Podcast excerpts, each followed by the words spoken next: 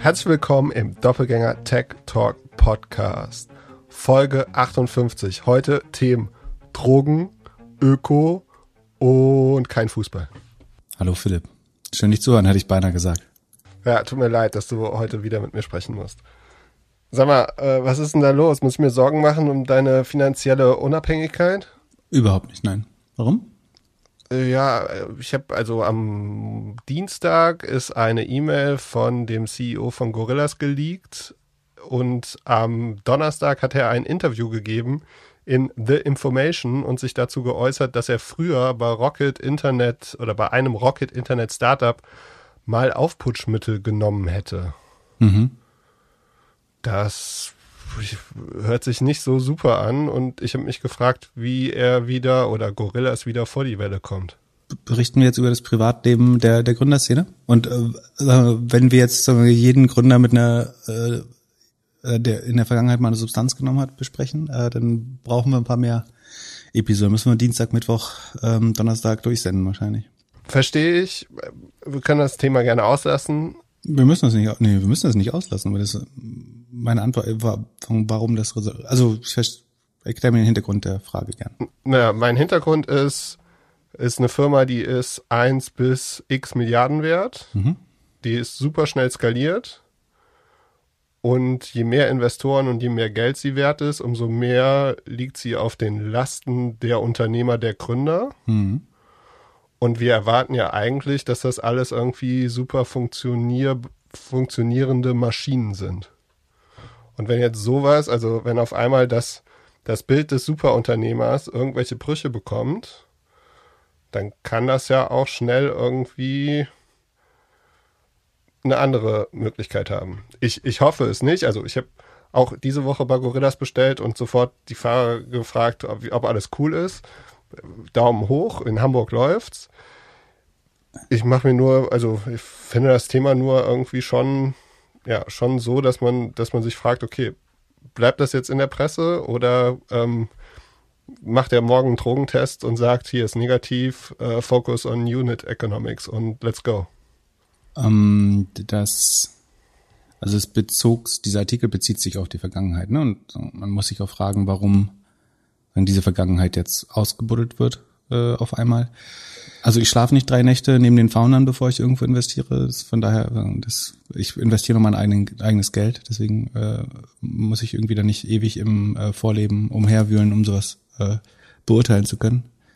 Ich investiere in der Regel aufgrund der Person, die ich kennengelernt habe und de, des Produkt, was ich erlebt habe. Und so, davon ausgehend bin ich nach wie vor extrem überzeugt von, von Gorillas. Ähm, Ansonsten, wie gesagt, wir können gern das Thema Drogen- und Startup-Szene äh, oder Leistungsträger generell äh, mal besprechen, wenn du es interessant findest. An einem persönlichen Beispiel das festzumachen, finde ich äh, eher unfair, äh, glaube ich. Also ich glaube, die, die Hälfte der Chefredaktionen äh, in Deutschland und äh, der Bundestag wahrscheinlich und viele der größten Wirtschaftsunternehmen und Startups wäre leer, wenn wir sagen, äh, jetzt den Leuten irgendwie verbieten zu arbeiten, wenn sie irgendwann mal Substance Abuse äh, gemacht haben. Das ist äh, traurig und bedenklich und äh, bestimmt auch problematisch. Aber ich weiß nicht, warum das jetzt sozusagen, also das ist total legitime Frage von dir, aber ich habe keine bessere Antwort äh, darauf. Ja, also ich hoffe, er kommt vor die Welle und am Ende, wenn er abliefert, ist eh alles egal, was in der, in der Vergangenheit passiert ist. Ich kann auch verstehen, dass Leute versuchen, an seinem Stuhl zu sägen oder irgendwas passiert so. Der Druck wird einfach höher und ich, der Druck auf Unternehmer oder Leute, die harte Jobs haben oder Jobs in der Öffentlichkeit ist einfach ungemein hoch so. Ja. Wir können es ja so, wir outen jetzt jede Folge einfach am Anfang äh, mal eine Drogenkarriere. Nee, wir sollten auf jeden Fall weniger. Also das ist auch mein Learning aus der letzten Folge. Wir sollten auf jeden Fall weniger auf Personen gehen und mehr auf Produkte. Hast ja viel gelernt. Hast du viel gelernt anscheinend. Ist dir sofort zu Herzen genommen. ja. ja. um, um auf die, um die, auf den einzig interessanten Teil der Frage sagen, ähm, zurückzukommen, wie, wie kann man wieder sagen, Herr der Kommunikation werden? Ich, ich glaube, Kahn würde gut daran tun, viel mehr äh, sagen, mit, mit der Presse zu reden. Ich glaube, dass er eine sehr charismatische, äh, einnehmende Persönlichkeit hat und dass ähm, Leute ihn eigentlich mögen wollen oder jedes Mal, wenn er interagiert, sei es in sozialen Medien, Podcasts äh, etc., wird ihm das eher positiv angerechnet, angerechnet. Und natürlich hat er extrem wenig Zeit für sowas, weil er einfach unheimlich viel arbeitet. Aber ich glaube, es würde sich aus, dann sozusagen mehr von sich preiszugeben und sein, seine Vision mit mehr Leuten zu teilen. Und vielleicht sozusagen entsteht aus diesem Kommunikationsvakuum eben auch noch ein bisschen mehr Anreiz, das äh, alles kritisch äh, zu be betrachten. Prinzipiell ist es auch legitim, eine Firma, die so groß ist, kritisch zu betrachten. Ob jetzt das der interessanteste Teil äh, von Gorillas gerade ist, das, da bin ich mir nicht so sicher. Ja, ich würde es anders sehen. Aber The Information ist auch ein, ein Medium, was sozusagen was nicht für jeden offen zugänglich, also ein relativ teures Inscription hat und dafür bekannt ist, exklusive Stories zu breaken. Und äh, das, das ist halt Teil des Konzepts so ein bisschen auch. Ja, aber, so, aber ich finde gut, dass die News rauskam, weil die Kommentare, die auf Twitter umgeschwört haben, waren ja nicht ganz so positiv. So, also, also sozusagen proaktiv mit der Presse zu sprechen, das über das Medium rauszusetzen, war, glaube ich, genau korrekt. Äh, da bin ich mir relativ sicher, dass das Medium schon seit längerem äh, in dem Umfeld recherchiert. Ja. Da bin ich, also bin ich mir 100% sicher sogar. Ja, auf jeden Fall. Ich wünsche Gorillas und allen Beteiligten irgendwie weiterhin Erfolg und bin als Kunde sehr zufrieden. Hast du, mein, hast du versucht, dich nett aus der Affäre zu ziehen? Bist trotzdem nicht mehr mein Freund. ich, ich, ich, lerne von dir. Äh, ich war noch nie dein Freund. Wir sind hier, das ist äh, eine Podcast-Beziehung. Gibst ja auch nicht viel Mühe. Aber jetzt mal out of the box, also jetzt losgelöst. Ich habe mir gedacht, dass eigentlich, ähm, äh, wenn man jetzt so spinnen würde, also losgelöst von der Firma und von, von den Personen, wenn das Ziel ist und alle wollen ja jetzt so eine Super-App bauen. Also kommen wir gleich noch auf einen Zahlungsbieter, der eine Super-App bauen möchte und, und, und so. Ich habe mir gedacht, eigentlich wäre das Perfect Match in Heaven Gorillas und Tier. Dass die mergen und die Städte übernehmen und die Städte verbessern.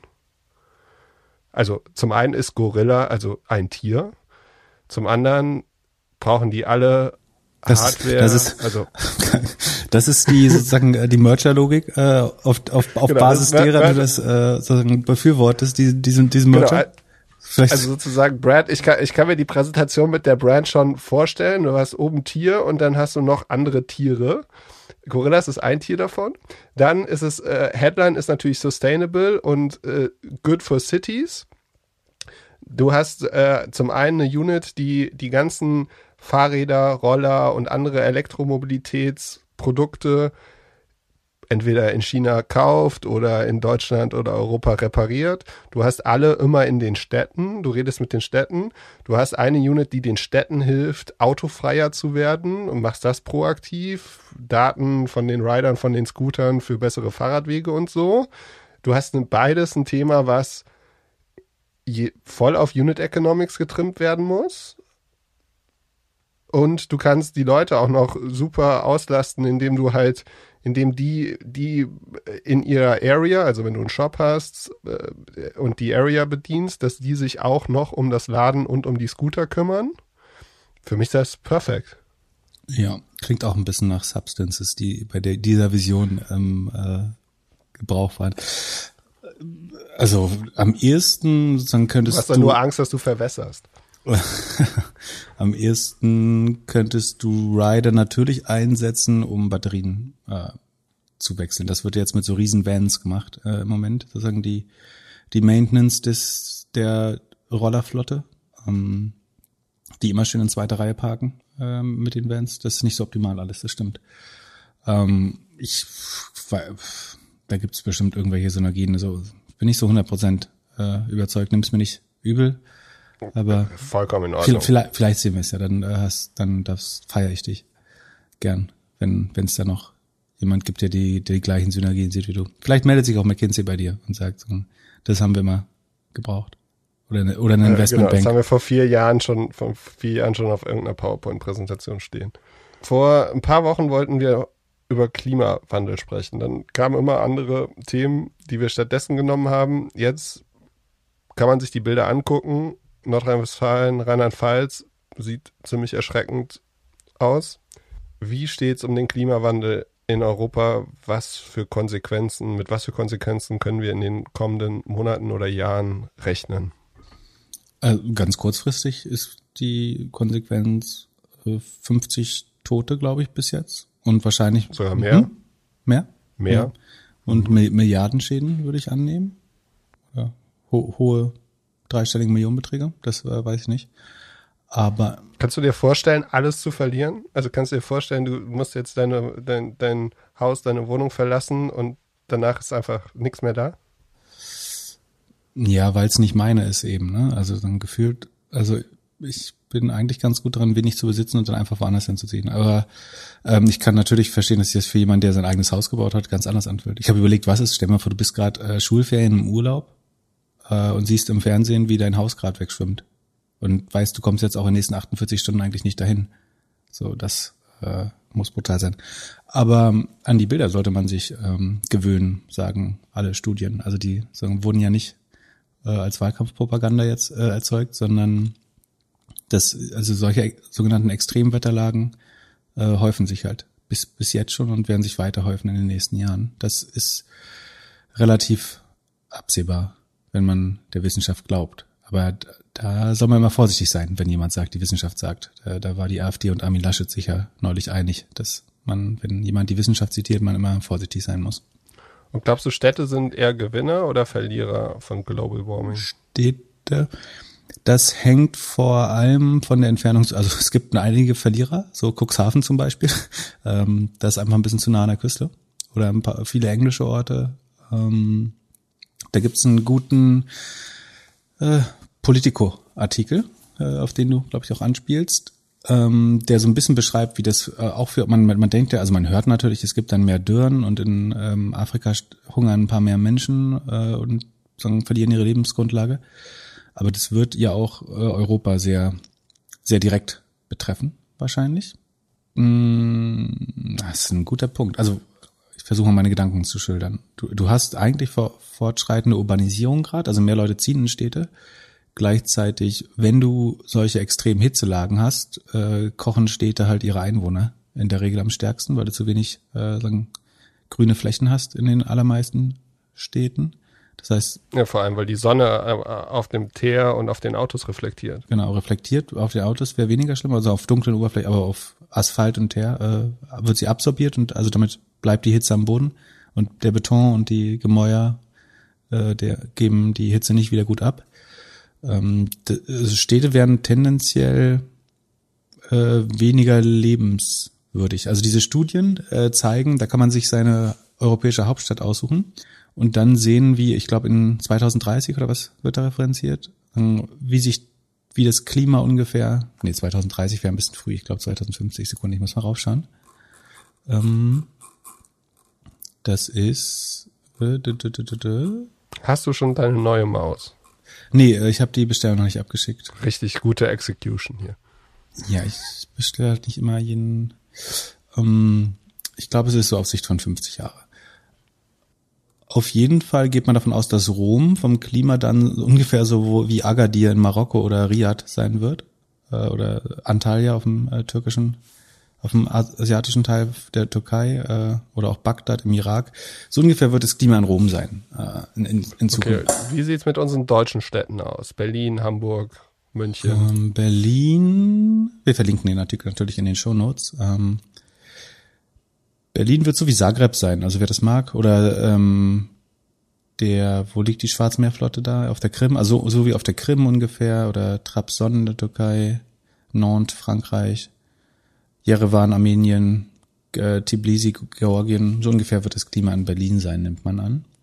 Äh, Sevastopol meinte ich, das ist der Hafen der, äh, auf, auf der Krim.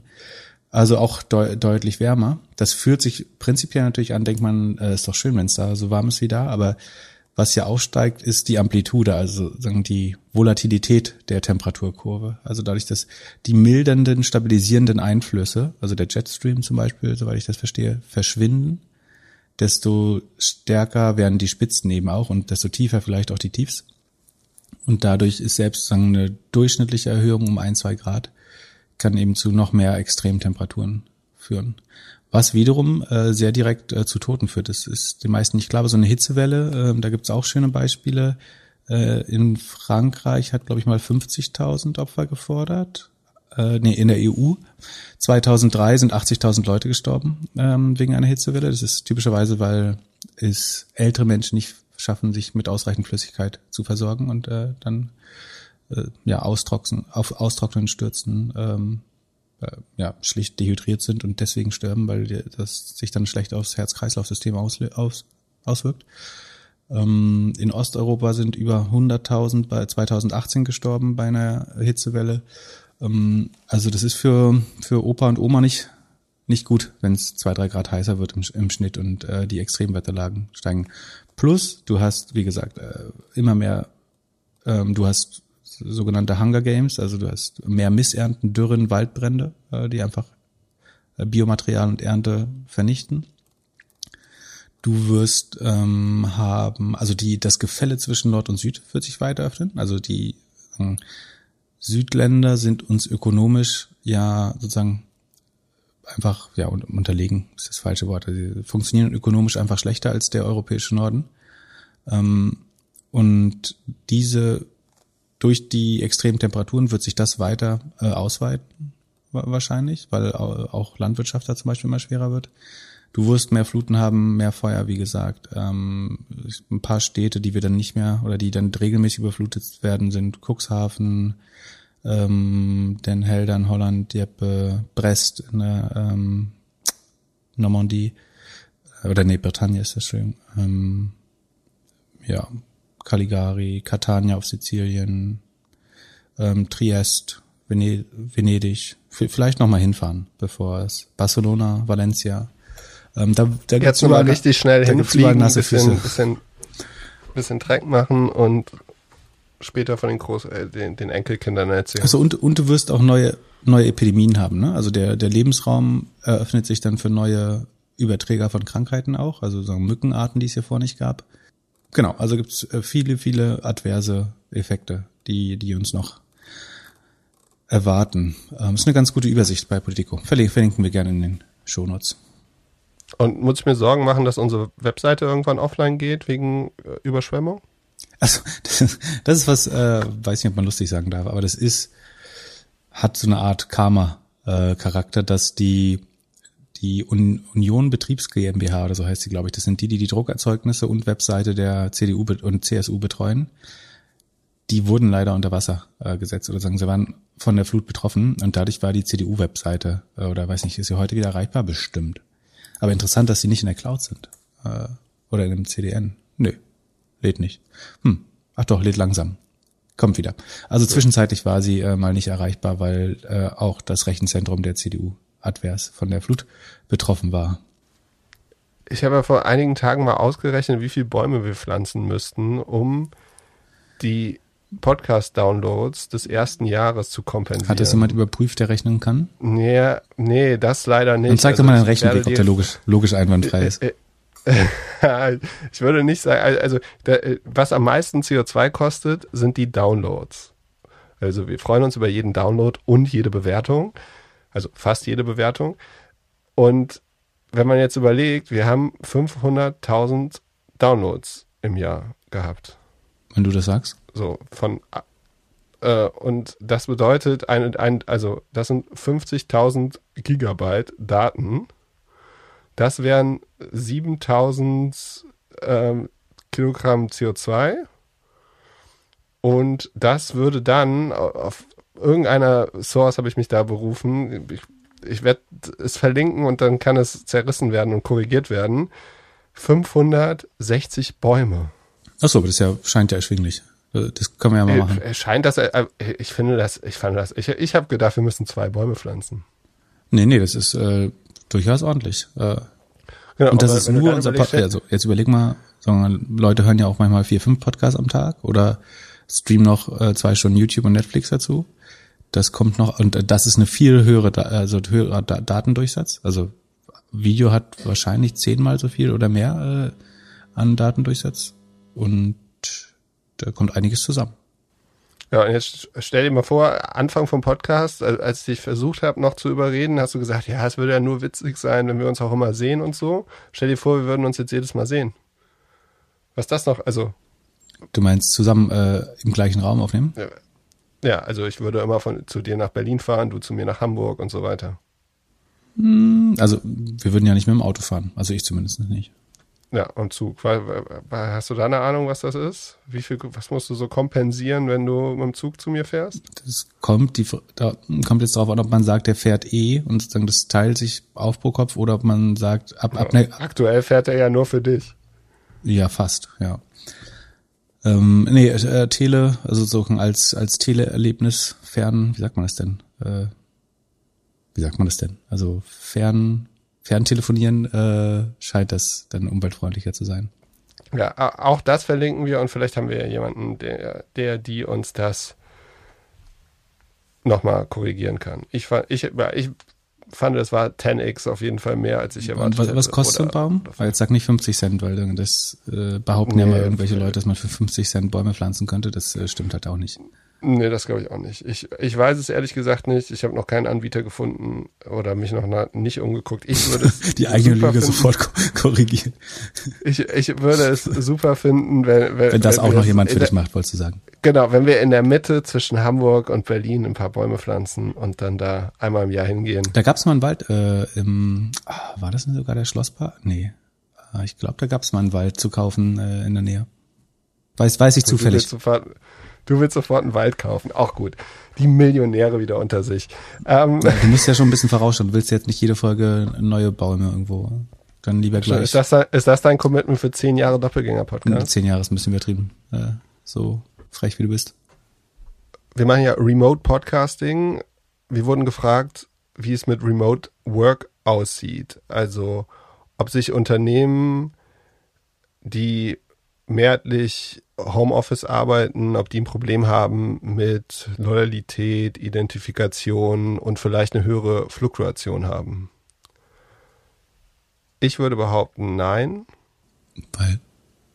Weil wenn jemand in seinem Setup zu Hause ist und sich so arrangiert hat, dass er da gut und in Ruhe arbeiten kann und es sich nicht so anfühlt, als ob alles irgendwie über den Zaun geworfen wird und mit Ducktape zusammengeklebt ist, dann würde ich denken, die Leute wechseln nicht so viel. Das heißt, du glaubst, die Auf Loyalität ist im Homeoffice höher? Ja. Wenn du gut gemanagt bist, wenn es gut funktioniert. Du musst ja gleich mit gleich vergleichen. Also so eine Ceteris Paribus Bedingung, das heißt immer so der einzige Unterschied ist, du arbeitest, also die Firma ist so oder so gut gemanagt. Der einzige Unterschied ist, Du arbeitest zu Hause oder im Büro. Das ist, du kannst nicht sagen, ich vergleiche eine gute Remote Company mit einer schlechten HQ Company. Das stimmt, aber, aber, aber wenn du gut zu Hause arbeiten kannst, mhm.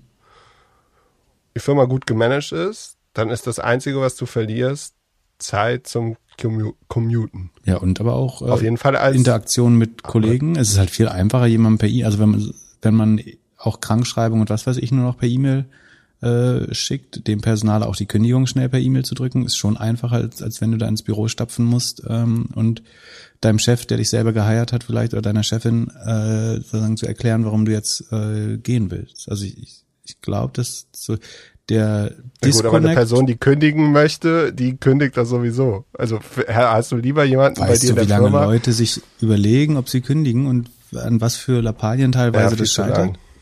Also ja ich bin jahrelang mit meiner Kündigung, also die Kündigung im Kopf diktierend nach Hause gelaufen. Echt? Ja, ja, Jahres so hast du also deine, deine, deine Kar Karriere da, da in diesem, in diesem Suchunternehmen die, gemacht, oder die wie? Jahre, Jahres vielleicht übertrieben, aber es gab äh, sicherlich Tage an, an, an das. Ja, aber hättest du von zu Hause gearbeitet und die ganzen Kollegen nicht gesehen? Vielleicht wäre dann schneller mal eine Sicherung durchgebrannt oder so, weiß man nicht. Wahrscheinlich würdest du da jetzt immer noch arbeiten. O oder so, das kann auch gut sein. Also ich glaube schon, dass es einen Disconnect gibt und das ist die, die, also das wird bestimmt äh, in, in, in den nächsten Monaten nochmal besser untersucht und dann kann man das besser äh, wissenschaftlich betrachten. Aber meine Hypothese zumindestens, das ist glaube ich auch die Hypothese des Fragestellenden, ist, dass diese, dieses Remote-Verhältnis eben zu einer dünneren Bindung zwischen Arbeitgeber oder auch den, der, der Belegschaft und dem Einzelnen führt. Und das ist, dass das Loyalität als einer der Gründe für Jobwechsel. Also es gibt natürlich andere, ne? also Geld, Arbeitsplatz, irgendwie familiäres Umfeld, äh, tausend andere Sachen, aber einer ist sozusagen einfach auch die Loyalität und wie du dich zu der Firma verbinden, verbunden fühlst. Und ich glaube, das ist schon deutlich schwerer herzustellen. Ich habe meinen Laden beraten. Du, du ist ja auch viel schwerer begeistert zu sein, wenn also sagen, Na, wieso überhaupt nicht? Stell dir vor, also wenn wir uns jetzt einmal im Monat oder äh, also wir arbeiten ja jetzt seit einem Jahr mehr oder minder zusammen so, man würde es Hobby nennen oder Arbeit, aber es funktioniert ja remote ja, super. deine Augen leuchten viel mehr, wenn du mich siehst, finde ich. Nee, du, das denkst du. Äh, Aber äh, das fu- funktioniert nur so, weil wir uns irgendwie dreimal im Jahr gesehen haben. Wenn wir Stimmt, uns jeden Tag stimmt. sehen würden. ja. Also äh, das äh, so Ah, das ist aber eine mich gut, sehr gut, extrem gute, Entschuldigung, äh, für extrem gute Gegenhypothese. Sagen, dass gewisse soziale Probleme auch weiter weg sind. Also das Genau. Mobbing ist viel schwerer. Ähm, du hast äh, sagen, gewissen ne- negativen Effekten bist du auch viel weniger aus, ausgesetzt, vielleicht, dass du jemanden nicht magst oder dass jemand sich unverschämt benimmt, dich belästigt äh, oder hinter deinem Rücken schlecht redet und so weiter. Das passiert wahrscheinlich, würde ich vermuten, auch ein bisschen weniger und das könnte auch einen positiven Effekt haben. Ich glaube, es Also, muss wirklich viel besser untersucht werden. Das, sagen, wir können nur unsere Meinung und Thesen und Hypothesen äh, durchspielen, aber der, der Nettoeffekt könnte eine Überraschung sein. Stell dir vor, wir würden uns jeden Tag sehen. Ähm, würdest du mich manchmal sehen, wenn ich nicht top gelaunt bin? Ich würde dich manchmal sehen, wenn du nicht top gelaunt bist.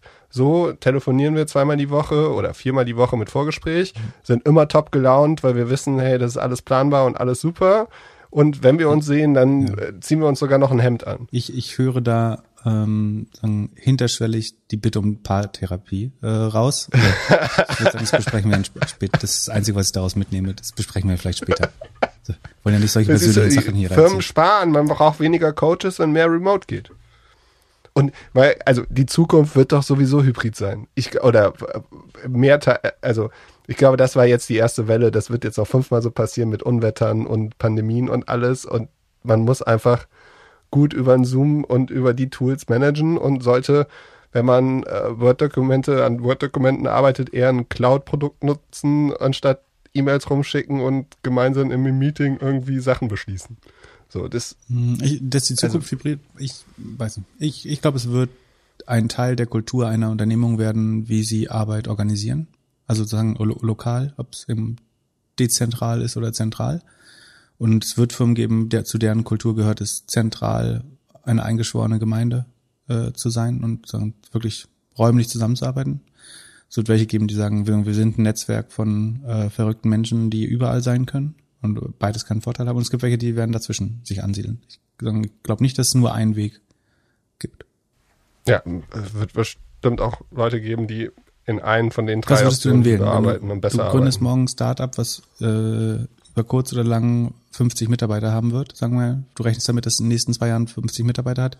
Wie würdest du das organisieren? Ich würde es remote machen und man sieht sich einmal im Aber das Monat, hättest du, das hättest du sowas. vor zehn Jahren auch schon machen können. Warum hast du es da nicht Nee, das gemacht? hätte ich vor zehn Jahren nicht gemacht, weil ich vor zehn Jahren nicht so gedacht hätte wie jetzt. Jetzt sehe ich, dass international geheiert wird. Ich sehe, dass Leute vielleicht woanders sein wollen. Es kann ja sein, dass hier morgen Unwetter ist und auf einmal drei Leute entscheiden, sie wollen jetzt lieber oder eine Pandemie und entscheiden, sie wollen lieber bei ihren, ihren Eltern leben oder so. Und du versuchst ja, eine Firma aufzubauen mit Mitarbeitern, die mit dir lernen oder bei dir das Beste geben. Und das wird international sein. So, Zeitzone ist ein Thema, muss man irgendwie zum Vorteil nehmen, wenn das klappt. Und natürlich kreative Arbeit wird schwierig, so. Also es hat schon Vorteile, zusammen im Raum zu sein. Wie willst du sagen, was, was ist, was, wenn du sagst, du nimmst ein 100% ähm, Remote Setup, wa- was, also über diese Entscheidung hinaus, was macht da noch Kultur aus? Gemeinsam. Ich meine, Kultur ist nicht auf die gleichen Poster gucken, das ist auch klar. Also, ähm, was können dann noch sozusagen kulturelle Punkte sein, die einen auch stark verbinden als Team? zum Beispiel die Idee und die, die Principles, die die Firma hat, wie man zusammenarbeitet, an was man glaubt. Also wenn du so ein Thema, wenn du ein Thema nimmst wie urbane Mobilität oder so, dann oder Wir leben ja nicht mal in der gleichen Wasser- Stadt alle. Wie sollen die dann darüber diskutieren können? Ja, alle, alle in Wieso, verschiedenen äh, Realitäten. Ja, aber es wird ja so wie, also ist ja ja wahrscheinlich noch besser. Man sieht verschiedene Perspektiven, genauso wie es besser ist, wenn man irgendwie, äh, wenn zehn Leute zehn verschiedene Leben führen. Unser Podcast ist ja auch besser, weil wir recht unterschiedlich sind. Mhm. Stell dir vor, du würdest einen Podcast mit dir selbst machen. Ach. Furchtbar. Eine weitere anonyme Frage, die reinkam, ist, äh, was die Vor- und Nachteile von einem Reverse IPO sind als Gründer, Gründerin. Vielleicht könntest du auch nochmal erklären, was der Unterschied ist zwischen Reverse IPO und SPAC und worauf die Unternehmerinnen achten sollten. Mm, also ein Reverse, also normale IPOs, du bist eine sogenannte Private Company, also in privater Hand äh, von Investoren oder Gründern oder und oder Gründern und suchst über den das Initial Pipeline, Pi, Gott, oh Gott, Initial Public Offering, äh, also sogenannte IPO, suchst du den Weg an die Börse. Da, da wird dann so ein Prozess gemacht, wo ein paar Anteile verkauft werden und irgendwann gibt es einen ersten Handelstag, dann findet sich der Kurs ein, dein Unternehmen wird public, also von der Öffentlichkeit bewertet mittels dieses Kurses indem man das mit der Anzahl der Aktien multipliziert, dann hat man seine Marktbewertung ähm, und so weiter. Und dann geht die Aktie eigentlich nur noch nach oben, ja, oder? Ja, immer, inzwischen immer weniger. Um, und der Reverse Merger oder Reverse IPO nutzt einen Umweg, indem man eine Firma, die schon ein Listing hat, also die irgendwann historisch schon mal public gegangen ist, also schon börsennotiert ist, ähm, Oft gibt's das operative Geschäft dahinter nicht mehr. Also deswegen sagt man auch Börsenmantel, weil es sich wirklich nur um eine AG, die an der Börse ist, handelt, wo das, das operative Geschäft aber oft schon aufgegeben wurde oder äh, nur noch in minimalen Teilen weitergeführt wird. In diesen Mantel oder im Englischen sagt man Shell Company, also wie eine, eine Muschel, ähm, kann man halt reinschlüpfen, indem man die Firma kauft und seine eigene Firma dort hinein mergt. Der Endeffekt ist, man ist dann auch als Gesamtkonstrukt äh, publicly listed, also börsennotiert. Und der Hauptvorteil ist, dass es deutlich schneller geht, deutlich kostengünstiger ist als ein IPO-Prozess, ähm, weil man da eben irgendwelche Investmentbanken äh, bezahlen muss, so eine ewige Roadshow machen, eigentlich ein Jahr Vorbereitung braucht. Das es geht beim Reverse Merger eigentlich alles äh, relativ schnell. Mm, so, eventuell gibt es auch weniger ja, Probleme mit Prospekthaftung und äh, Pflichten äh, dadurch. Und dadurch ist es aber auch so, dass vom, vom Signaling her ist es wahrscheinlich immer besser, einen richtigen IPO zu machen. Also kriegst für das Geld bekommst du viel kostenlose PR. Oder was heißt kostenlos? Ist halt sehr teure PR, aber du bekommst. Aber wieso die, da Presse berichtet doch nicht mehr über jeden IPO. Ja, aber wenn die groß genug sind und sagen, eine gewisse Relevanz haben. Und außerdem, bald müssen sie, bald müssen sie ja auch äh, äh, drüber ähm, berichten. Ähm, Genau. Wo kamen wir? Achso, Reverse Matcher. Ähm, und er fragt so ein bisschen, weil es eventuell sein kann, dass ähm, er sozusagen Bestandteil einer Firma wird, die äh, so über, über einen Reverse Merger an die Börse geht. Ein Vorteil nach meinem Verständnis könnte sein, dass die Aktien damit sofort handelbar sind. Also man, bei einem IPO hat man eine Lock-up-Period, also man darf dann äh, irgendwas zwischen äh, 6 und 18, 20, 24 Monate, je nachdem, das kann man verschieden gestalten, ähm, nicht verkaufen, um die Kleinanleger oder die neuen Anleger zu schützen, sozusagen, um sicherzustellen, dass niemand denkt, äh, wir gehen jetzt an die Börse und verkaufen und dann springen alle schnell ab und geben ihre Shares an den Kleinanleger weiter. Deswegen verpflichtet man sich oft, die Shares mindestens einen gewissen Zeitraum zu halten. Ich bin mir nicht 100% sicher, mir scheint so, als wäre das bei einem Reverse Merger sehr viel einfacher, sozusagen sofort Liquidität auch für die eigenen Shares zu haben, dass man dann theoretisch auch sehr schnell da rein könnte. Ähm, auch das spricht vom Signaling eben tendenziell eher dagegen. Wenn man sich die Performance anschaut, es gibt leider erstaunlich, ich habe versucht das zu recherchieren, es gibt erstaunlich wenig Studien dafür, aber es sieht tendenziell so aus, als wenn Reverse Merger die sowohl die Benchmarks, also die entsprechenden Indizes, als auch echte IPOs underperformen. Sozusagen, das würde dafür sprechen, auch wieder vom Signaling, dass das tendenziell Firmen wählen diesen Weg, die qualitativ weniger gut sind. Also die, die Ausfall, also die Totalausfallrate ist auch höher, also sie entweder delistet werden oder ähm, pleite gehen.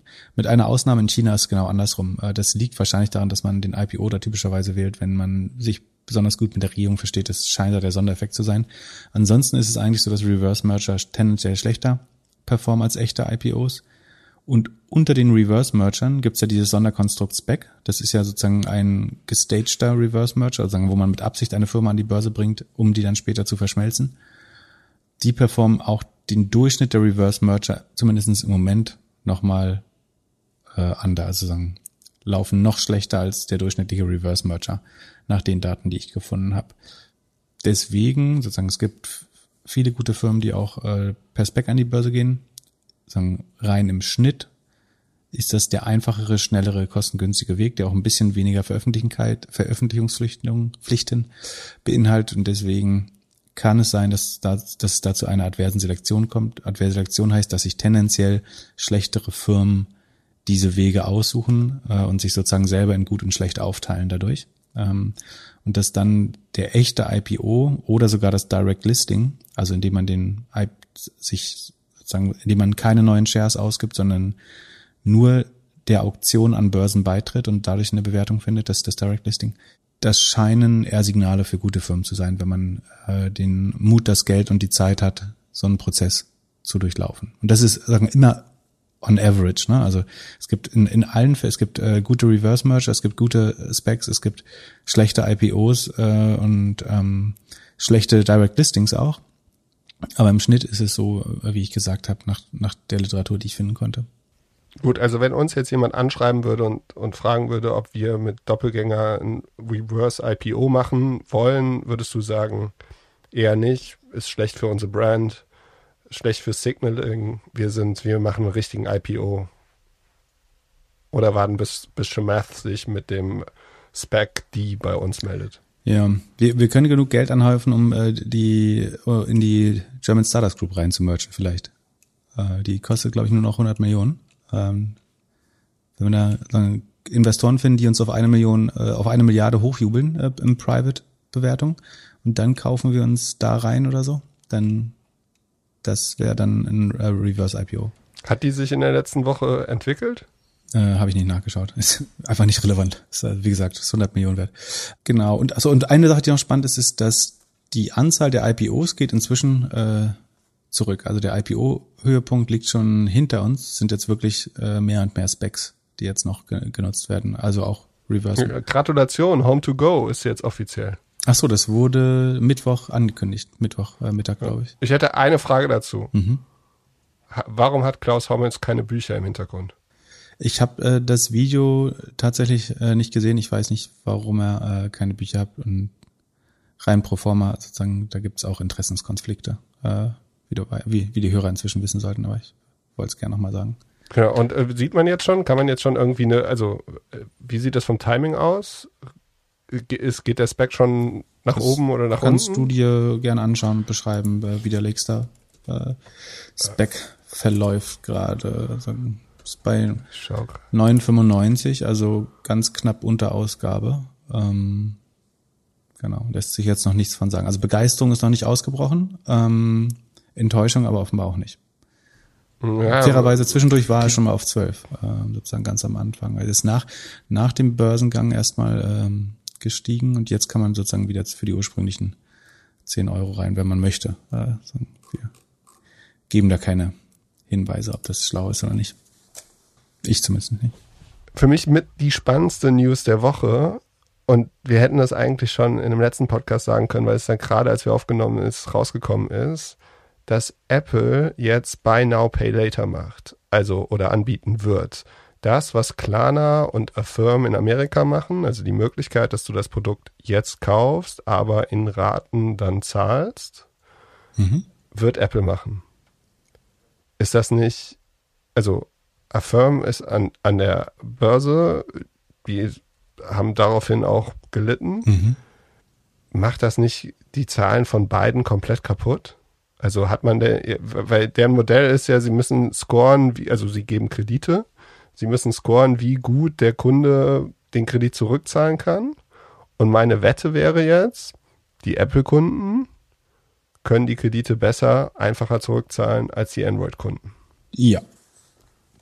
Plus, also Apple kennt die, hat wahrscheinlich eine gute Einschätzung der äh, Solvenz oder Bonität der eigenen Kunden. Also insgesamt sozusagen sollte sich Apple bewusst sein, dass sie überwiegend besser verdient, besser gebildete etc. Kunden haben mit einem gewissen Haushaltseinkommen und einem gewissen Konsumverhalten, das Apple relativ gut kennt über Apple Pay, äh, vielleicht andere Datenpunkte, die sie erheben im App-Universum äh, beim Browsing ähm, auf dem Smartphone.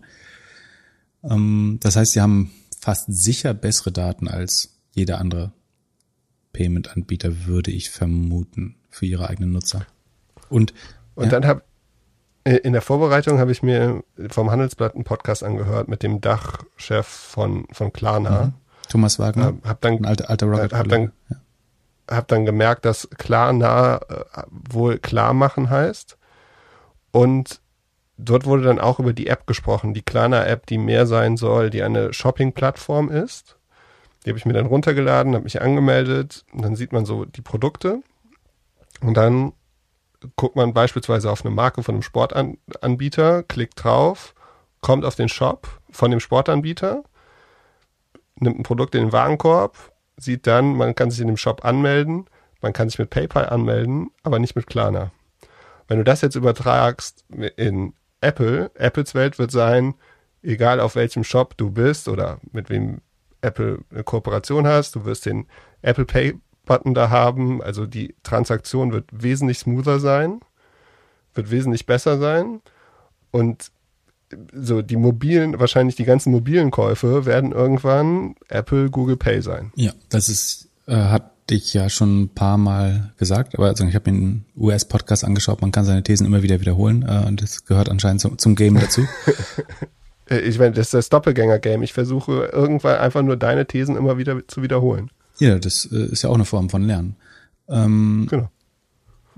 Was, glaube ich, relativ klar, also A, ähm, Internet oder Online Payment Services sind prinzipiell sehr profitable, skalierbare, großartige Businesses.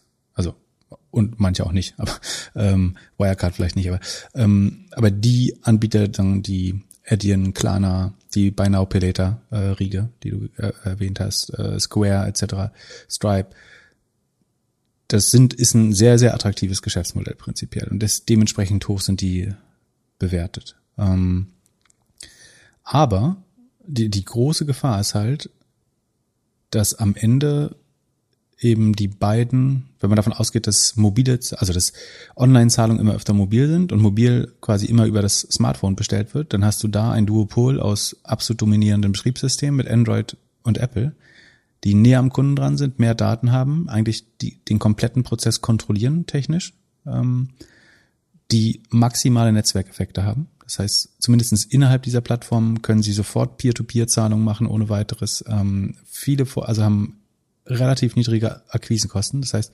um neuen Apple Pay-Kunden zu finden, muss Apple nur das im Gerät vorschlagen oder also, und dann auf eine gewisse Conversion hoffen, wenn, wenn nicht die Banken ihnen die Kunden sogar antragen.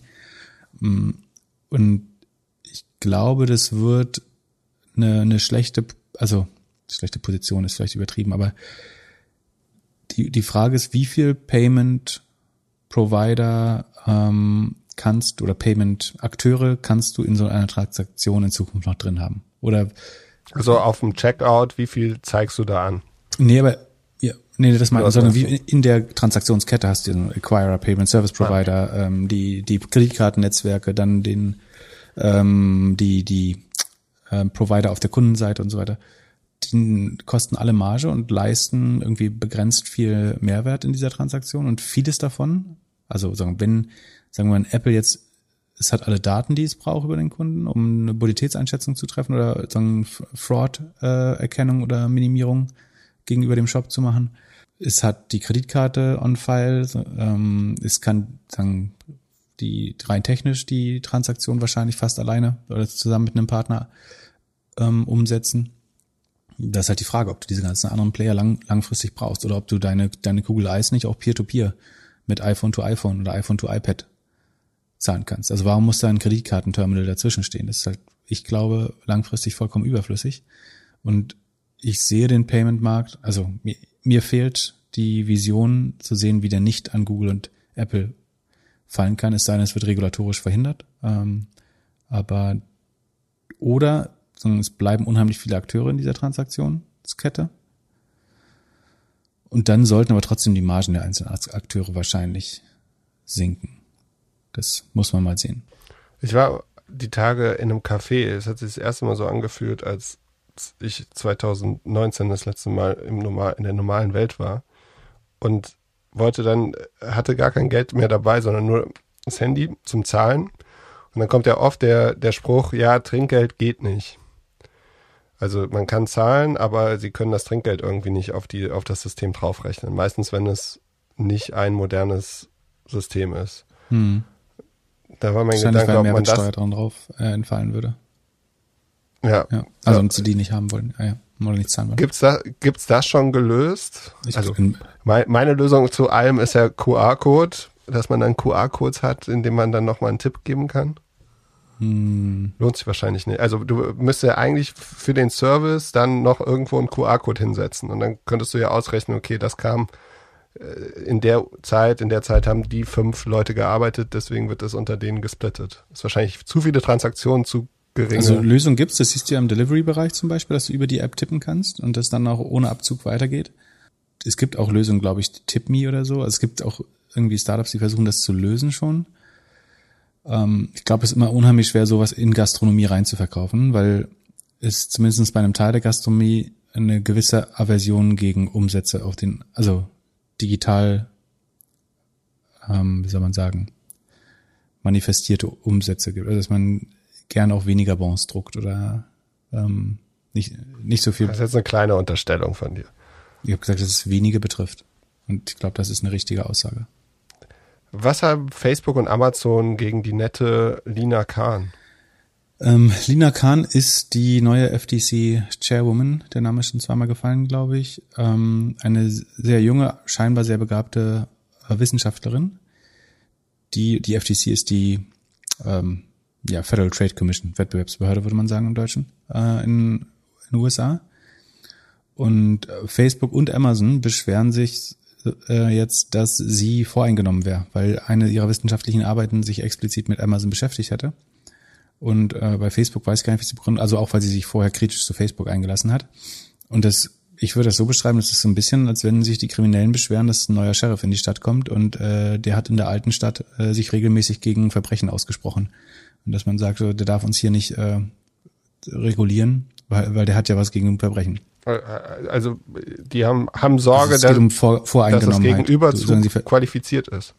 Ja, das ist halt die Frage, kannst du so ein marktneutral also sie du, du machst das, weil du den Eindruck erwecken willst, sie ist parteiisch, weil sie sich vorher schon äh, einschlägig geäußert hat äh, zu, zu der Thematik und sie könnte unmöglich voreingenommen sein. Und die Frage ist, kannst du oder musst du objektiv äh, zu sowas? Also man hat ja eine Meinung da, dafür, ob das jetzt äh, Wettbewerbsmissbrauch ist oder nicht. Und trotzdem muss man es ja prüfen. Du hast ja trotzdem ein Case-Team, was daran arbeitet, was die Marktdefinition klar ziehen muss, was die, die Verstöße dokumentieren muss, die Marktteilnehmer interviewen, etc. Jetzt kannst du natürlich sagen, ich bezweifle, dass das am Ende objektiv getroffen wird, die Entscheidung, aber du, du musst ja eine Meinung dazu haben. Und du kannst ja auch als Kinderschänder auch nicht sagen, ich bin mir sicher, der Staatsanwalt hat was gegen Kinderschänder und deswegen möchte ich äh, von dem nicht äh, bitte nicht äh, verhandelt werden oder äh, nicht angeklagt werden. Oder das, der Richter äh, hat ein Kind und deswegen kann ich als Kinderschänder hier nicht, äh, das, oder die Richterin.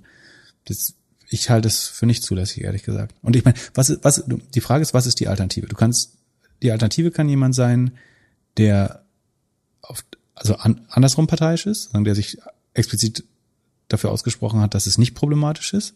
Das kann ja genauso wenig richtig sein, dass du sozusagen einen Gesinnungswettbewerbshüter äh, dann dort hast, der, der durchwinkt. Und das schien also teilweise so gewesen zu sein in der Vergangenheit.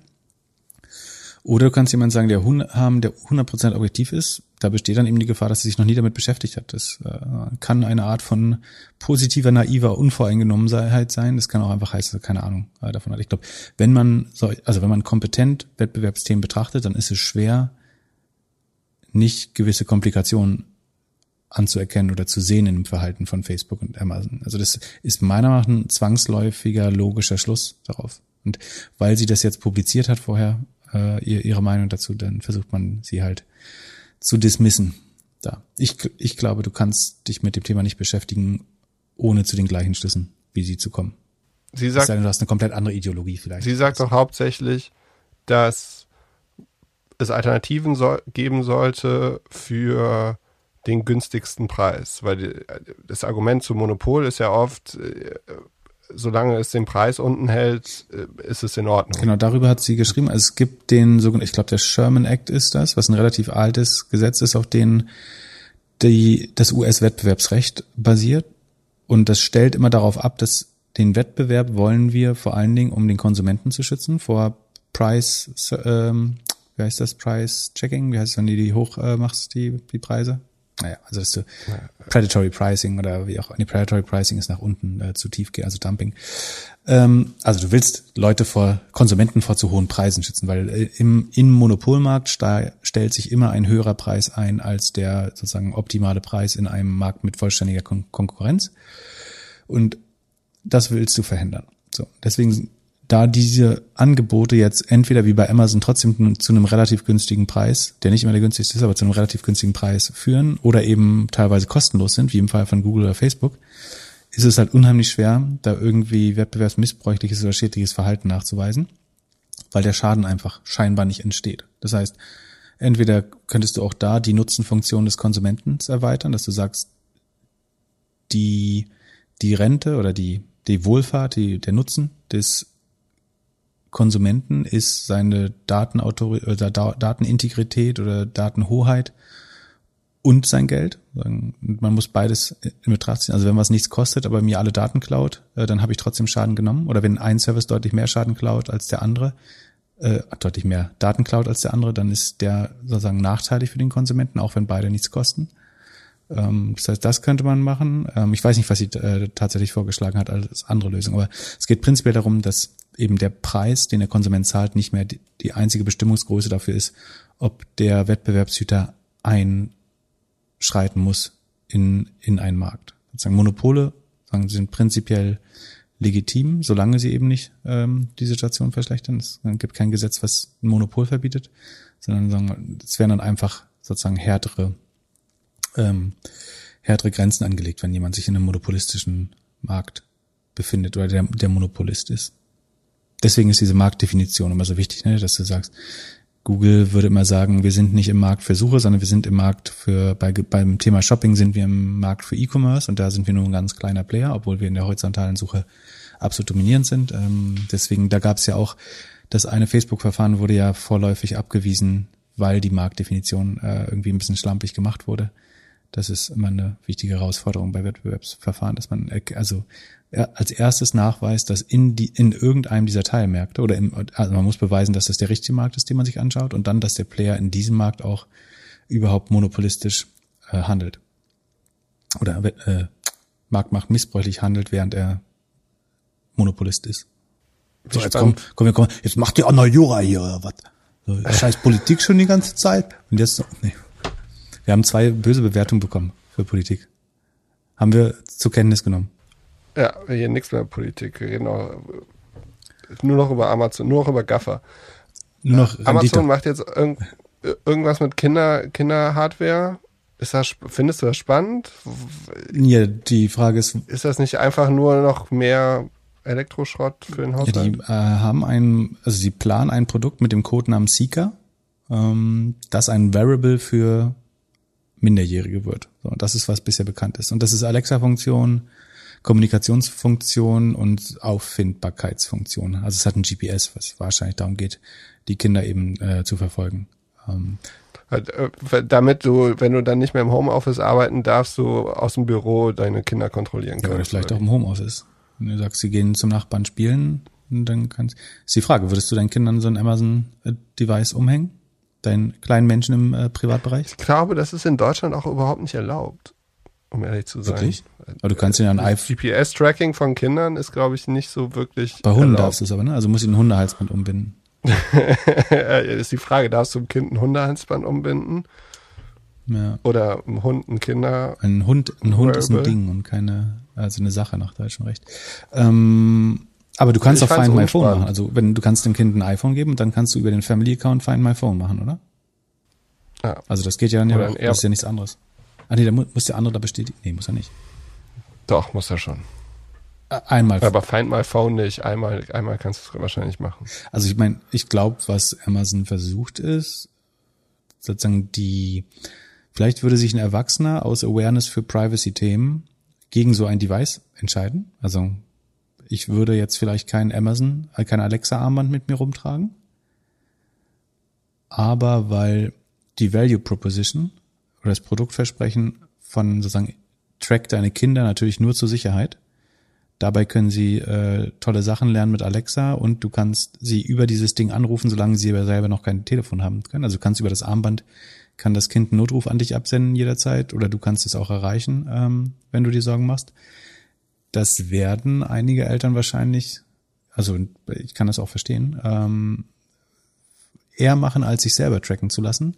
Und Fakt ist ja aber, dass das Kind sich trotzdem in der Regel bei, in aller Regel bei den Eltern auffällt. Das heißt, du kriegst trotzdem Bewegungsdaten für die Familie, mehr oder weniger mit. Sozusagen die, die Eltern sagen, wir sind nicht doof, lassen uns doch nicht tracken äh, und binden den Kindern das dann aber um und haben sozusagen den Spion ins Auto eingeschleust. Das ja, ich würde gerne mal Zahlen sehen mit in einer Familie mit Haushalt mit Kindern, äh, welche Altersgruppe am meisten das Alexa triggert. Also, für was nutzt du das? Für Musik und Wetter? Podcast, Musik, Timer, Wetter. Genau. Und können wir schon vorstellen, dass Kinder irgendwie äh, da noch mehr sehen. Und wenn, wenn du jetzt überlegst, wie die Generation aufwächst, also es mag ja sein, dass die jüngere Generation noch mehr auf Voice geht, als es beispielsweise unsere ist.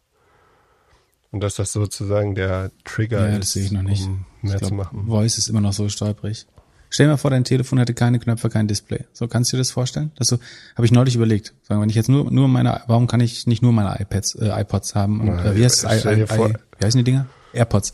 AirPods. Warum habe ich überhaupt noch ein Device? Und ich kann mir, wie viel Fehleingaben es gibt, wie viel Korrektur du bräuchtest, wie viel hin und her, um die einfachsten Tasks zu machen, die dich heute zwei Klicks kosten.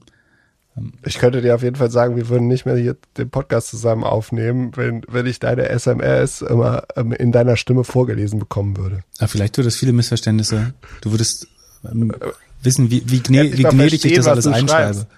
Äh, was so, was so böswillig du, klingt. Du brauchst, brauchst wahrscheinlich zehn Minuten, um es irgendwie dann auf den Punkt zu bringen. Hm, ja, ich bin nicht so, ja, ich schreibe eigentlich lieber.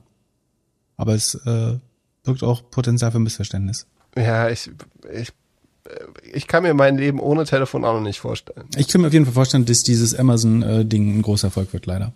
Ähm, die Frage ist, ob man, ob es äh, vielleicht irgendwie beschränkt. Oder, es, oder vielleicht gibt es einen Skandal und dann kauft es keiner mehr. Aber ja, ich meine, das würdest du es aus, aus reinen Sicherheitsaspekten nicht gern haben wollen? Und dein Kind also, biegt einmal auf dem Nachhauseweg äh, falsch ab oder ist beim Nachbarn. Da, da, es wird dadurch mehr, also ich glaube, es gibt dadurch mehr Fehlalarme und der, der Blutdruck geht öfters hoch als ohne das Ding. Hm. Ich wollte gerade andersrum argumentieren, dass sagen zweimal nicht in Panik verfallen im Jahr ist doch fast alles wert. Sozusagen diese Panik irgendwie, das Kind kommt eine halbe Stunde zu spät nach Hause und ist sonst nie zu spät. Das das zweimal vermeiden ist doch eine ganze Menge wert. Ja, und dann rege ich mich dafür darüber auf und dann äh, irgendwann stellt sich heraus, dass es keine Ahnung Platten hatte oder sowas. Ja, aber so weißt du halt innerhalb also, von Sekunden, dass alles safe ist. Ja, aber ich will nicht alles immer in Sekunden wissen. Okay. So, Just Eat Zahlen. Hast du dir die angeguckt? Ähm, das war eine Hörerfrage. Ja, dass äh, wir uns die mal anschauen sollen. Also die haben ja mit Grubhub in den USA gemerged, haben für, ich glaube, so acht Milliarden oder so, glaube ich, Grubhub gekauft und laufen jetzt auch unter dem Ticker Grub, wenn ich es richtig verstehe. Und also die fahren Essen von Restaurants zu. Genau, Just Eat Takeaway äh, Grubhub ist es. Ähm, und dann in Deutschland gehört Lieferando äh, dazu. Die Zahlen ähm, sind schon ein bisschen älter. Die das Problem ist ein bisschen, die, die Aktie hat sich hauptsächlich, also sagen, zu den Interessenkonflikten, ich besaß selber mal sowohl Just Eat Takeaway als auch Grubhub, als auch Delivery Hero, als auch, ähm, was gibt's noch in dem Markt? Ähm, obviously Gorillas oder zu jedem, in jedem Player war ich irgendwann mal mehr oder weniger stark äh, investiert. Mein Gefühl ist, dass das Problem der Branche halt ist, also sie schieben alle Gewinne sehr weit nach vorne, ne? also kein, fast keiner macht wirklich Gewinn nach irgendeiner komischen Adjusted EBITDA äh, Logik bleibt dann manchmal was hängen, aber auf Net Profit oder ähm, normaler äh, GAAP-Logik sind die eigentlich fast alle nicht profitabel. Vielleicht in einzelnen Ländern. man hofft immer so ein bisschen darauf oder der, der Glaube ist oft, dass wenn man der dominante Player in einem Markt wird, dann würde man so hohe Margen haben, dass, also weil man sozusagen dann Monopol wird und den, den ähm, Restaurants einfach ein bisschen mehr Geld ab, abknöpfen kann. Also dass man irgendwie von 12 Prozent auf äh, 20 Prozent oder so geht bei, bei den Gebühren, die man den Restaurants abnimmt. Und dann würde das natürlich unheimlich profitabel werden, wenn man groß genug wird und einzelne Märkte gewinnt und dort Monopolist ist. Und es gibt inzwischen, glaube ich, zwei Sachen, die sich beobachten lassen, die das zumindest unter Risiko stellen. Und das, das eine ist, dass, obwohl es natürlich Netzwerkeffekte gibt, also je mehr Restaurants du hast, desto attraktiver bist du für Kunden, je mehr Kunden du hast, desto, desto dringender müssen Restaurants eigentlich bei dir unterzeichnen. Das heißt, du hast ganz klassische so Marketplace Network Effects. Aber trotzdem scheint es so, als wenn in allen oder in den allermeisten Märkten immer wieder schaffen neue Anbieter diese durch, durch äh, schwerste Subventionen teilweise, diese Network Effects zu disrupten. Du hast äh, Volt ist ein sehr gutes Beispiel hier in Deutschland oder in, in Berlin, Hamburg habt ihr auch Volt, oder?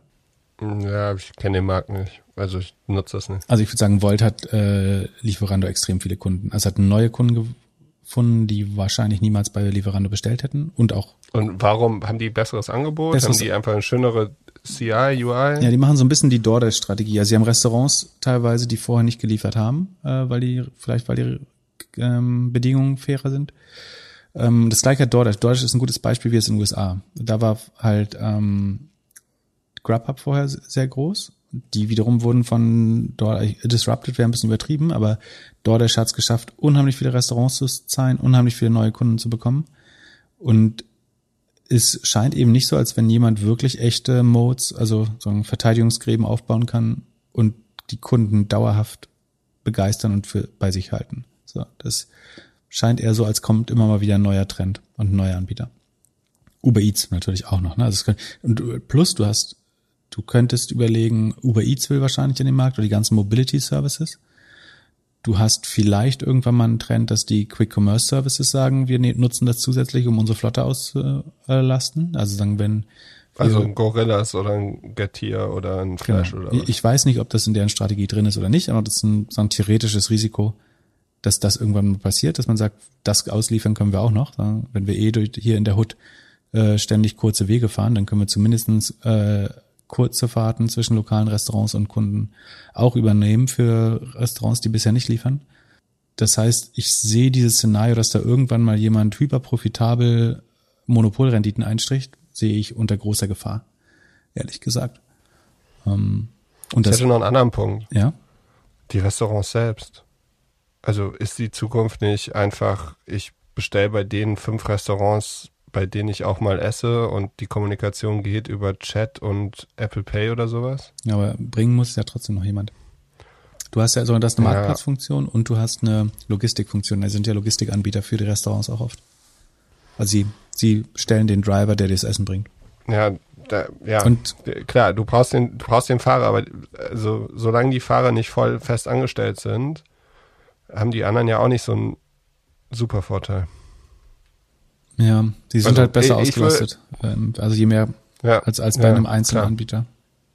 Das zweite große Problem ist, dass selbst dort, wo du relativ hohe Preise nehmen konntest, greifen jetzt die äh, Städte ein. Und du hast, ähm, ich habe mich gewundert, warum die äh, Umsatzrendite ist relativ stark runtergegangen äh, bei, bei der Company.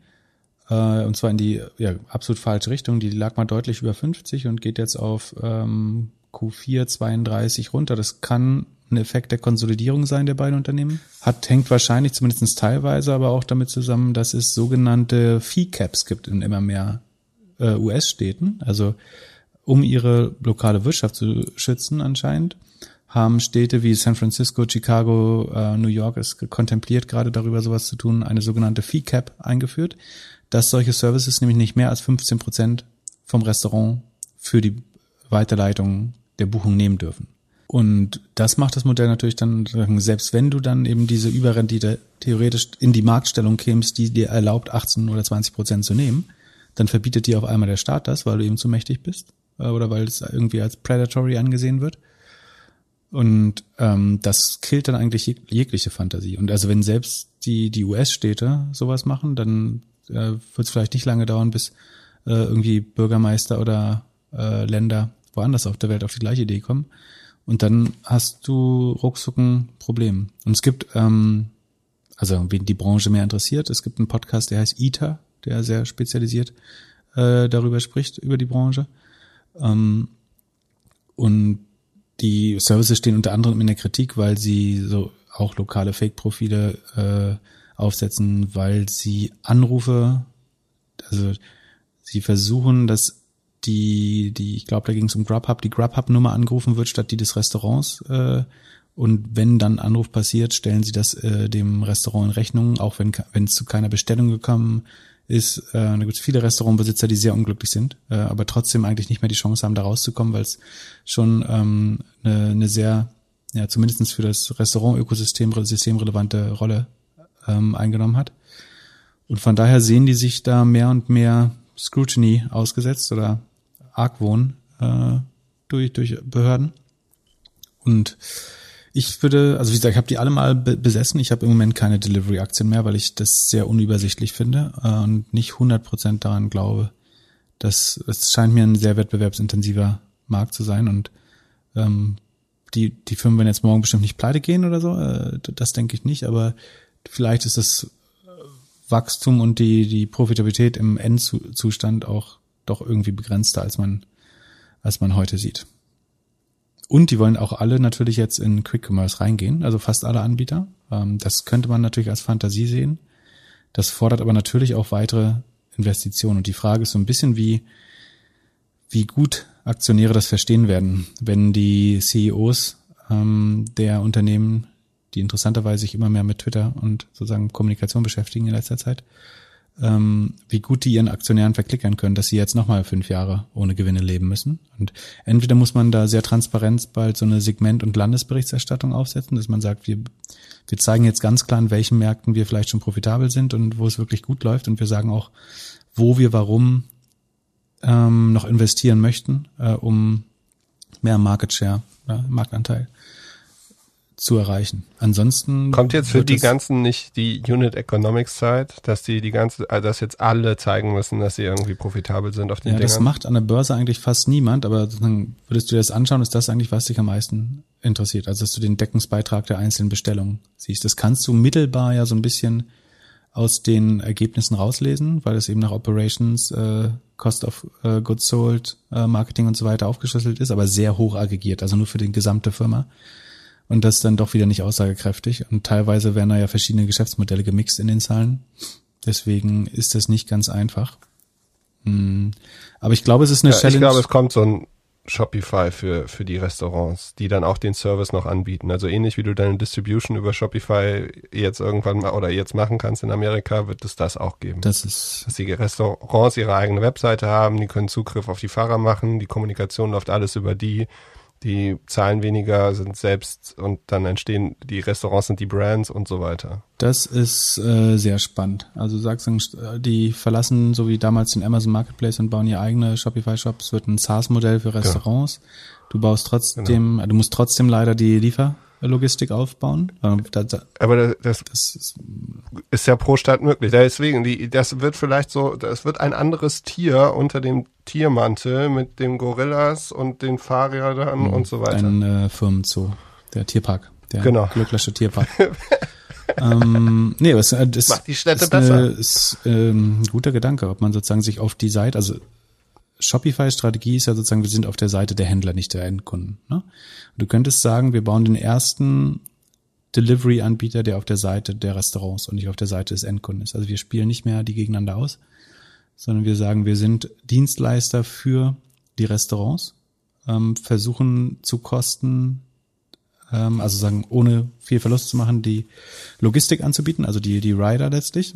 Ähm, und wir refinanzieren uns über eine Software as a Service 4, die aber dann einen riesig großen Markt hat, nämlich jedes fucking Restaurant der Welt. Ähm, ja. Und selbst wenn das nur 199 Euro im Monat wären, ist das ein unheimlich großer Markt. Gibt's bestimmt schon fünf. Gibt's bestimmt schon fünf von. Warum also, hast du keinen? Ja, das von. scheitert halt, dass du es gleichzeitig die Softwarelösung, die ist relativ unkomplex, glaube ich. Aber du musst halt gleichzeitig die Operations aufbauen, das macht's äh, schwerer. Also du kannst, glaube ich, nicht diesen Zwischenweg nehmen. Also Shopify hat ja erst sehr spät die Logistik aufgebaut. Ähm, die Frage ist, ob so eine Software irgendwas wert ist, solange du dann ähm, keine Rider, also was, was bringst du, wenn die ja, Leute bestellen? Es, von, es muss, es, du fängst an mit Click dem, und Collect. mit dem Markt. Click und Collect, Pizza, Pizza abholen. QR-Codes und Click und Collect. Nein, du fängst an damit, äh, die Premium, also du machst es wie Volt halt, die Premium-Restaurants mit dem Premium-Service. Aber, ja, aber dann brauchst du immer noch so, Rider. dass das Restaurant, ja, du, ja, du brauchst die Rider, aber du rechnest die Rider anders ab. Und es ist, man hat, also die Firma hat, der Kern der Firma ist, dass die Restaurants und die Rider ein gutes Leben haben und nicht die CEOs und Investoren der Firma. Also die natürlich auch, aber also von der Positionierung sieht es halt anders aus. Weil in dem alten Modell, so auf jeden Fall meine Sicht von außen, hat man immer das Gefühl, es war auf Rücken der Fahrer und der Restaurants. Welche Firma wird er nicht auf dem Rücken der, also erwirtschaftet Gewinne nicht auf dem Rücken der Angestellten. Und sagen, Rücken unterstellt jetzt was Negatives, aber es sind am Ende immer die Angestellten, die die Leistung erbringen. In, Im positiven Sinne. Also klar. Der CEO, äh, CEO alleine gibt, kann keine Milliardenumsätze machen, ist ja auch klar. Äh, klar, aber es gibt manche Modelle, die sehen, äh, sehen besser aus und manche weniger. So. Und welche und, sehen besser aus und welche weniger? Naja, ein Uber ist für mich beispielsweise kein positives Modell. Ja, wenn die Fahrer im Auto ja. schlafen müssen so und, und, und irgendwie so gerechnet wird, dass den Fahrern erklärt wird, du verdienst damit so viel Geld, aber es wird nicht berechnet, dass du äh, den Sprit selber zahlst, dein Auto selbst mitbringst und so weiter so. Und Leute schlafen dann im Auto, weil sie wissen, wenn sie hier die Nacht übernachten, können sie dann morgens um 5 Uhr das meiste Geld verdienen. Mhm.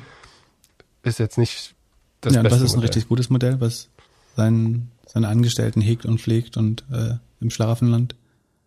Ja, das gibt's auch nicht. Aha. Aber gehen wir kurz zu Netflix. Spielst du heute Abend ein bisschen äh, Games für dich? Games auf Netflix ist auch perfekt. Ja, wir hatten letztes Mal be berichtet, dass Netflix in die Podcast-Ecke expandieren will und äh, jetzt verdichten sich die Anzeichen durch ähm, Key Hires, also dass wichtige Personen eingestellt werden aus dem Bereich, äh, dass sie auch im Game-Segment aktiver werden und da Druck machen. Das heißt, in meinem Smart TV auf meiner Netflix-App gibt es bald ein Games-App und ich kann dann verschiedene Spiele spielen? Wahrscheinlich. Ähm. Dann müssen sie da auch bald eine Hardware rausbringen oder wie steuere ich dann mhm. den, Controller, den, ja. das Auto? Aus dem Controller wahrscheinlich. Also welche Netf eine Netflix-Fernbedienung wäre immer gut übrigens. Ähm, was, welche Firma kaufen Sie, damit Sie einen Controller bekommen? Äh, sie können die Games-Sparte von Microsoft kaufen, Google Stadia. Weiß nicht, ob Google noch so scharf ist auf das Gaming, äh, bei Microsoft auch. Ähm, sie können denjenigen dann immer ihr Cloud-Geschäft, also Netflix hat natürlich, wie du vorhin richtig bemerkt hast, durch Streaming einen enormen Bedarf an Cloud Computing. Und im Moment sind sie, glaube ich, bei AWS. Und sie könnten, äh, das äh, voll, es hat, äh, to be fair, der Gedanke ist nicht original von mir, aber zumindestens mit Microsoft hat die Information, das dein neues Lieblingsmedium, ähm, das auch schon mal durchgespielt. Also dass man sagt, wir versprechen euch, wir geben uns euch unser Cloud-Geschäft und dafür verkauft ihr uns euer Spielegeschäft. Das könnte man sowohl mit Google als auch mit ähm, Microsoft so machen. Ähm, mir sagt das vor allem, dass Netflix, glaube ich, sich äh, noch sicherer als wir bisher schon äh, das, also wir haben das ja immer mal anklingen lassen, dass es da eventuell Grenzen des Wachstums geben könnte fürs Stammgeschäft. Und äh, das wird, glaube ich, immer klarer, dass Netflix zumindestens intern weiß, dass sie an einem gewissen Dach angekommen sind, glaube ich. Und das hört sich natürlich immer schlau an, wenn man das von außen so sagt. Und um fair zu sein, wenn scheinbar schlaue Analysten in irgendwelchen anderen Podcasts sowas sagen, dann ist der der Company das intern in der Regel seit Jahren, äh, in der Regel zwei, drei Jahren längst bekannt, diese Probleme, weil die natürlich viel bessere Daten haben, um das selber zu analysieren. Und selber auch strategisch in die Zukunft schauen und überlegen, wohin das alles führen kann und wo, wo ist der, das Wachstum, was wir in drei Jahren brauchen. Und ich bin mir sicher, Netflix hat da gute Transparenz drüber. Aber zwei Zeichen dafür, dass eine Firma beim organischen Wachstum ans Ende kommt, sind A, Preiserhöhungen. Das hatte ich gesagt, dass Netflix das mal mehr machen wird. Und das äh, machen sie jetzt indirekt durch die sozusagen Degradierung des Family Accounts, aber und durch erste Preiserhöhung und ich glaube, wir werden mehr davon sehen. Und das andere ist die Ausbreitung in sogenannte adjacent market, also Markets, also anliegende, naheliegende Märkte. Und das ist jetzt in dem Fall Podcast und Gaming. Ähm, und ich würde es deuten als, und ich meine, es kann natürlich funktionieren, ne? wenn sie jetzt da relevant Marktanteil gewinnen in den Märkten, dann hat das funktioniert und dann kann das Wachstum auch weitergehen. Wenn das nicht klappt, dann könnte es aber eben sein, dass man sich schon sehr bewusst darüber ist, dass das Streaming-Geschäft nicht mehr lange so stark wachsen wird wie zuvor und dass man mehr oder weniger verzweifelt nach weiteren Möglichkeiten sucht. Und äh, was haben Sie für Pfünde, um im Gaming- und Podcast-Markt out zu performen? Du könntest sagen, Sie produzieren selber inzwischen viele Serien und damit auch IP und könnten dieses IP, also die, die Copyrights oder die Urheberrechte an den Figuren in diese Welt verlängern. Also du hast irgendwie den äh, Casa de Papel, das Casa de Papel Spiel, wo du in die Bank eindringen musst oder irgendwie in, dich in der Bank äh, verschanzen und man kann sozusagen um diese originären Formate, die sie bauen, äh, weitere Themenwelten bauen. So, das könnte eine Strategie sein. Also so ein bisschen wie ein Disney werden. Disney und Viacom halte ich übrigens für die besseren als Streaming-Aktien. Also Risiko adjustiert und dann mit die zukünftigen Wachstumsmöglichkeiten und die Bewertung in Betracht ziehend, glaube ich, dass man mit Disney und eventuell Viacom besser beraten ist als mit Netflix. Ähm, wir spielen dann vielleicht an dieser Stelle nochmal den Disclaimer ein.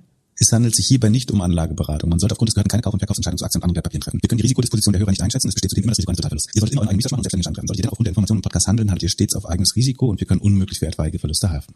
Sag mal, äh, nächste Woche Earnings von Netflix. Hast du eine Prediction? Jetzt, wo der Disclaimer drin ist? Ähm, Oder willst du lieber eine Twitter-Prediction machen? Ja, Twitter und Snap sind nächste Woche dran, das weiß ich. Und SAP irgendwie und ein paar Konsumgüter, Coca-Cola, Johnson Johnson und so. Äh, Netflix ist auch dran schon? Dienstag. Also ich werde es nicht traden. Oder vielleicht heimlich. Ähm, ich glaube, also warum, ah, das ist spannend.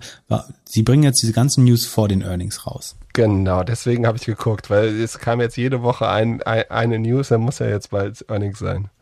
Ich, ich lehne mich mal aus dem Fenster und sozusagen als Substrat von allem, was ich gerade gesagt habe, wären das eher, also könnte es sein, dass das eher enttäuschende. Also ich glaube, dass Netflix insgesamt enttäuschen wird äh, in den nächsten Monaten. Und ich könnte mir vorstellen, dass diese allerdings eher enttäuschend sind. Und das sozusagen, Außer die Delta-Variante. Der einzige Research, den ich dazu gemacht habe, ist sozusagen grundlegend die Be Bewertung und äh, ähm, PI-Zahlen mehr an, anschauen oder Earnings-Zahlen und zu deuten, warum sie so aggressiv in neue Märkte gehen und äh, mit Preiserhöhungen agieren. Und sie müssen doch jetzt eigentlich noch eine große Kooperation announcen. Ja, das machen sie. Ich glaube, äh, haben sie nicht schon auch mit, äh, arbeiten sie nicht auch mit äh, Shopify zusammen? Oh ja, da war was. Aber das, ja, ähm, da gibt's äh, auch schon viele Korps. So, wir, wir gucken mal, äh, also es ist 240 Millionen, 250 Milliarden wert. Das ist rund 1000 äh, Dollar pro äh, Subscriber, ein bisschen mehr sogar. Ähm, das ist das Neunfache des Umsatzes. Nur noch in Anführungsstrichen das 42-fache des Gewinns. Hm. Und aber die Gewinnzahlen waren in der Vergangenheit eher gut, weil sie nicht so viel in Filme investieren konnten, weil die Studios einfach zu waren. Wobei sie aktivieren ja diese Ausgaben, das war jetzt gar nicht so einfach. Ähm, ich glaube, die Zahlen werden. Ich, ich, ich glaube, wer Netflix will, hat Netflix. Und es gibt jetzt äh, Leute, die können da noch vom Haushaltseinkommen reinwachsen, dass sie es sich leisten können. Aber ich glaube, sie werden den Family Account zerschlagen oder sagen, du kriegst noch mehr Personalisierungsfeatures wenn du mehr zahlst oder wenn du es in einen einzelnen Account machst. Oder irgendwie müssen sie den Average Revenue per Household eigentlich erhöhen. Und was ist, wenn sie Geld pro Film nehmen? Also ähnlich wie es Amazon macht mit Amazon Prime. Man sieht eine Menge von Filmen so. Da wäre ich als Nutzer sauer, wenn ich jetzt für bestimmte T, also sagen, du kaufst ja da ein Premium-Abonnement gefühlt. Wenn jetzt jemand sagt, du musst noch mal mehr zahlen für die nächste Staffel von äh, irgendeinem Blockbuster, da würde ich ein bisschen Geduld verlieren, glaube ich. Und es gibt, also sie sind ja gleichzeitig noch im Webcam, äh, Webcam, Wettkampf, Gott, äh, mit Amazon und Disney. Das heißt, sie können sich auch nicht zu viel Spirenzchen erlauben mit den Nutzern. Also auch, das ist auch ein bisschen blöd, ne? Also mit Preiserhöhungen müssen sie auch vorsichtig sein. Irgendwann könnte mal jemand sagen, dann leiste ich mir halt lieber für das gleiche Geld ähm, ein halbes Disney und äh, Amazon oder so. kompliziert. Ich bin relativ skeptisch auf der, auf der jetzigen Bewertung für Netflix. Nicht für das Unternehmen als Ganzes, aber sagen, für die Wachstumswand, sagen Sekunde, wir schauen nochmal kurz das Wachstum. 24,2, das halten sie nicht, behaupte ich.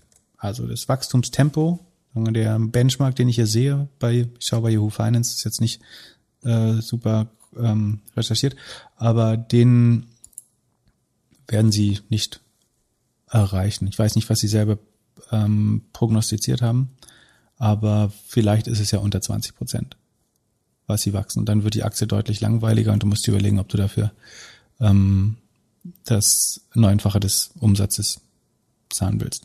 Und ich glaube, bei der Gamer-Community habt sie, haben sie null Credibility. Also da bist du halt auf äh, irgendwie Steam, Valve, äh, eventuell anderen Plattformen. Ähm, sie könnten Gaming für Frauen äh, oder für, für weibliche Gamer äh, vielleicht versuchen, ob sie da besser reinkommen. So ein bisschen mehr Casual Gaming. Ähm, Podcasts sehe ich super schwer.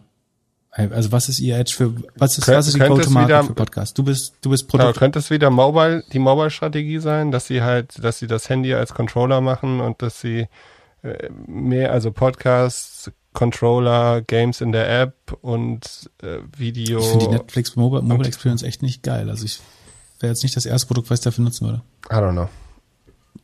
Ich habe auf jeden Fall eine Netflix Empfehlung, die ich noch nicht gesehen habe. Naomi Osaka hat ihre Doku heute auf Netflix gelauncht. Das ist deine Tennisspielerin wieder? Genau. Hat die das als PR gemacht, dass sie gesagt Generation. hat, sie ist geistig krank? Oder sagen, wie sagt man, da? Hat sie hat Mental Health Probleme? Äh, ich glaube nicht, dass sie das als PR gemacht hat. Weil sie sympathisch ist. Aber. Glaubst du das nicht? Ich, ich glaube, die kommt nächstes Jahr stronger back als, als vorher. Und die ist der, der, der Superstar der nächsten zehn Jahre. Oho. Ist ein bisschen oh, Lava. In diesem Sinne. Apropos Doku. Äh, wir haben eine Doku, letztes Mal unsere, unsere, äh, die einzig passende Doku zur letzten Woche vergessen zu erwähnen. Welche? Too Big to Fail. Nee. ähm, äh, doch, ist auch eine sehr gute Doku. Ist in unserer Liste der besten Finanzfilme auch drin. Ähm, Nobody Speak natürlich. Ähm, ist eine sehr gute Netflix-Doku für Leute, ähm, die noch äh, Restrespekt vor der Pressefreiheit haben. Ähm, sich unbedingt Nobody Speak anschauen. Ähm, genau, dann Dienstag gibt's noch keine Earnings. Ich weiß nicht, ist SAP tagsüber? Doch, äh, deutsche Aktie ist normalerweise Tag. Doch, Dienstag ist Netflix. Dienstag ist Netflix schon. Können wir live machen. Ähm, aber ein Moment. 21. Kommen die before After Markets Close oder? Ah ja, wir nehmen 21 Uhr auf, dann kommen die, so oder so kommen sie dann im schlimmsten Fall im, im, in der letzten Hälfte des Podcasts. Wie aufregend. Ähm, ich habe noch eine spannende Zahl für dich und zwar ähm, eMarketer hat den versucht, den, also eMarketer ist eine Research-Agentur, die ähm, zusammen mit Business Insider ähm, immer wieder Studien über die Werbewirtschaft herausgibt. Und die gehen davon aus, dass ähm, der Markt für Influencer äh, 2021, also dieses Jahr, knapp vier Milliarden groß sein wird. Damit kann man wenig anfangen natürlich, aber zum Vergleich, das ist so groß wie äh, Snap und Pinterest zusammen an Umsatz machen mit, mit Werbung. Also, das heißt, ähm, in den nächsten Jahren gewinnen die Influencer und nicht die Plattform?